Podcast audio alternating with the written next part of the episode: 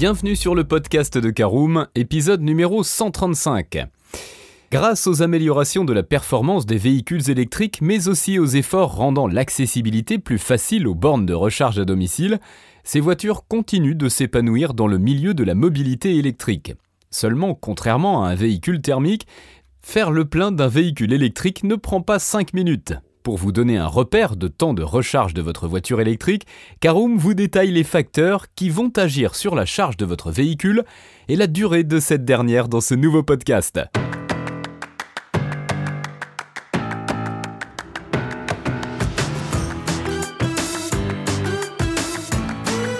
Bonjour et bienvenue dans un nouvel épisode du podcast de Caroom, le podcast dans lequel on vous partage notre expertise dans le domaine de l'automobile.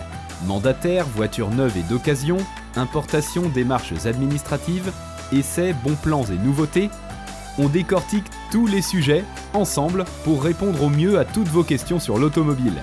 Caroom, c'est un comparateur de voitures neuves, d'occasion et de leasing, mais aussi un guide d'achat qui vous accompagne et vous conseille dans toutes vos démarches automobiles. Bonjour à tous et ravi de vous retrouver cette semaine pour un nouvel épisode de votre podcast automobile préféré, Caroom. Alors au sommaire, trois parties, nous verrons tout d'abord les facteurs qui influent sur le temps de recharge de votre voiture électrique. En deuxième partie, le temps de charge de votre voiture électrique et nous terminerons par l'essentiel à retenir de ce podcast. Alors on ouvre tout de suite notre premier chapitre, voyons les facteurs qui influent sur le temps de recharge de sa voiture électrique. Alors sachez qu'il existe plusieurs modèles de voitures électriques et qu'elles ne possèdent pas toutes les mêmes performances. Justement, c'est au niveau de cette performance que va principalement jouer le temps que le véhicule électrique va mettre pour être chargé à 100%. Voyons tout de suite que d'autres critères viennent également influencer cette durée de recharge électrique. Premier d'entre eux, la taille de la batterie. La capacité de la batterie d'un véhicule électrique est exprimée en kWh, kWh, et elle détermine l'autonomie de la voiture, c'est-à-dire le nombre maximum de kilomètres qu'elle peut parcourir. Plus la taille ou la capacité de la batterie s'avère grande, plus elle requiert de temps pour se recharger. Sur une même borne de type rapide, la Peugeot Ion disposant d'une capacité de 16 kWh ne prendra qu'une demi-heure pour une recharge à 80%, tandis que l'Audi Sportback e-tron doté d'une capacité de 71 kWh mettra plus d'une heure. Autre critère, l'état de la batterie.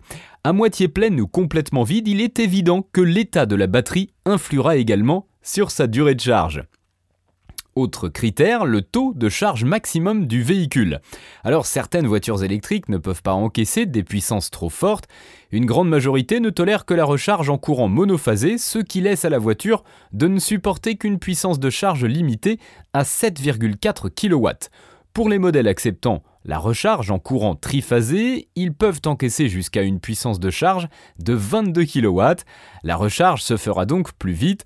C'est ainsi que la Renault Zoé, indiquant une puissance de charge maximum de 22 kW, sera plus rapidement rechargée que la Nissan Leaf de 7,4 kW, et ce, toujours sur une même borne de recharge. Autre critère, le taux de charge maximum du support de charge. De son côté, la borne de recharge va délivrer la puissance qu'on lui a attribuée, plus celle-ci s'avère puissante, plus le temps pour recharger une voiture électrique sera accéléré. Autre critère, nous l'avons vu dans un précédent podcast, le câble de recharge. La dimension du câble peut en effet affecter le temps de recharge de la voiture électrique. En branchant un câble sous-dimensionné à une structure d'une puissance plus élevée, la charge risque d'être bridée. Enfin, dernier critère, les conditions météorologiques. Les températures extrêmes peuvent être responsables de l'augmentation du temps, voire de l'annulation de la recharge de la batterie de l'automobile. C'est le cas lorsque vous rechargez votre voiture en période de canicule. En effet, les batteries des voitures électriques disposent d'un contrôleur de température, dit Battery Management System, lequel peut interrompre la charge en cas de forte chaleur. Cela concerne surtout les recharges effectuées sur les bornes de charge rapide. Par ailleurs, le froid peut aussi présenter des répercussions sur la vitesse de recharge de la voiture électrique, ceci en raison de la résistance des cellules à l'intérieur de la batterie lithium-ion face au froid. Ainsi, l'énergie et la puissance diminuent légèrement. On ouvre notre deuxième chapitre qui concerne le temps de charge de votre voiture électrique.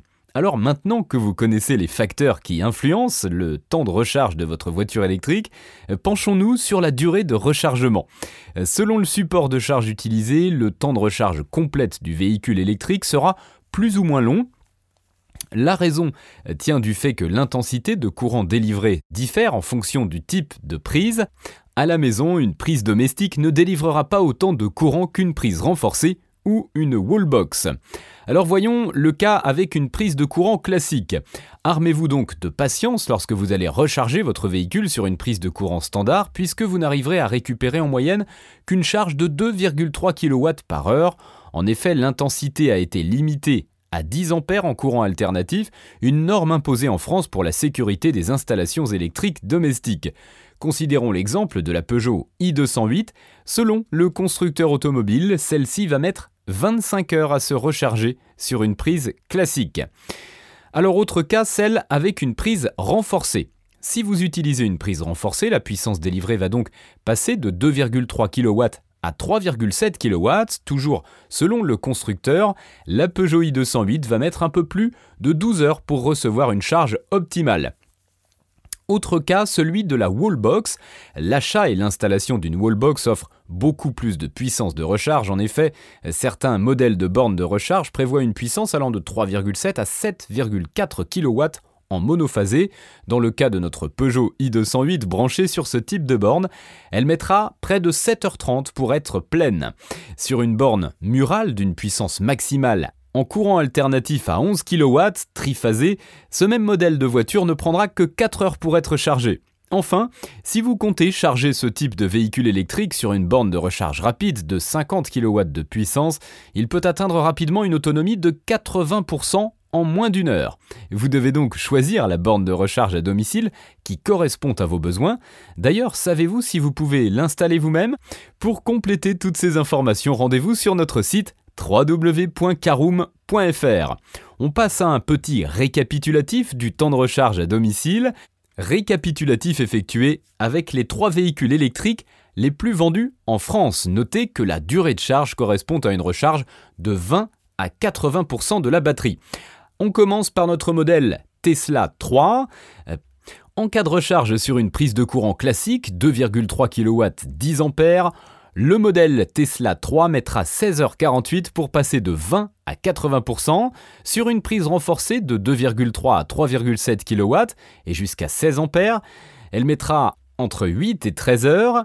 Pour une borne de type wallbox allant de 3,7 à 7,4 kW jusqu'à 32 A, on mettra entre 4 et 8 heures. Et enfin, sur une wallbox de 11 kW 3 x 16 A, le temps de recharge de 20 à 80% est de 2h45. Pour notre Renault Zoé version 50 kWh R135, prise de courant classique 17h29 pour passer de 20 à 80%, sur une prise renforcée entre 8h30 et 13h40, sur une borne de type wallbox entre 4h15 et 8h30, et enfin sur une borne type wallbox à 11 kW 3 x 16 A 2h52.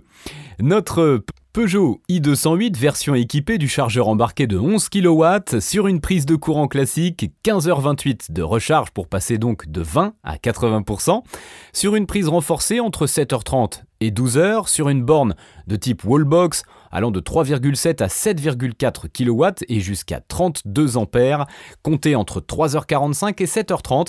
Enfin pour une borne type wallbox à 11 kW, 3 x 16 A comptée 2h30 de recharge pour passer de 20 à 80%.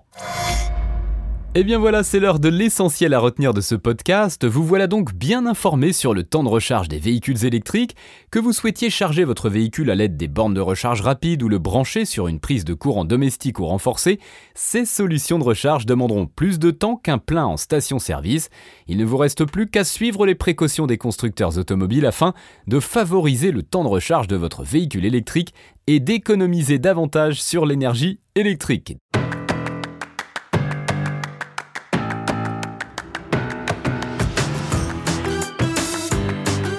Et bien voilà, on en a fini pour ce 135e épisode. Si vous souhaitez avoir davantage d'informations, n'hésitez pas à aller lire l'article en entier On a mis le lien dans la description plus quelques bonus.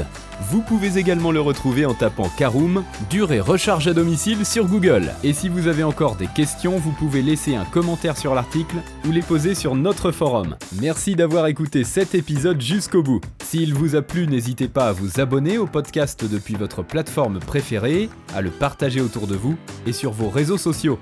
On en profite aussi pour vous demander de nous laisser une note et un avis sur Apple Podcast. Votre avis nous aidera à gagner en visibilité, ce serait vraiment sympa de votre part. Si vous souhaitez vous renseigner davantage pour l'achat d'une voiture neuve ou d'occasion, ou que vous voulez encore plus de conseils et de bons plans, rendez-vous sur www.caroom.fr. Si vous avez encore des questions, des remarques ou des recommandations, n'hésitez pas à nous contacter sur nos réseaux sociaux. Merci encore et à bientôt pour de nouveaux épisodes du podcast de Caroom.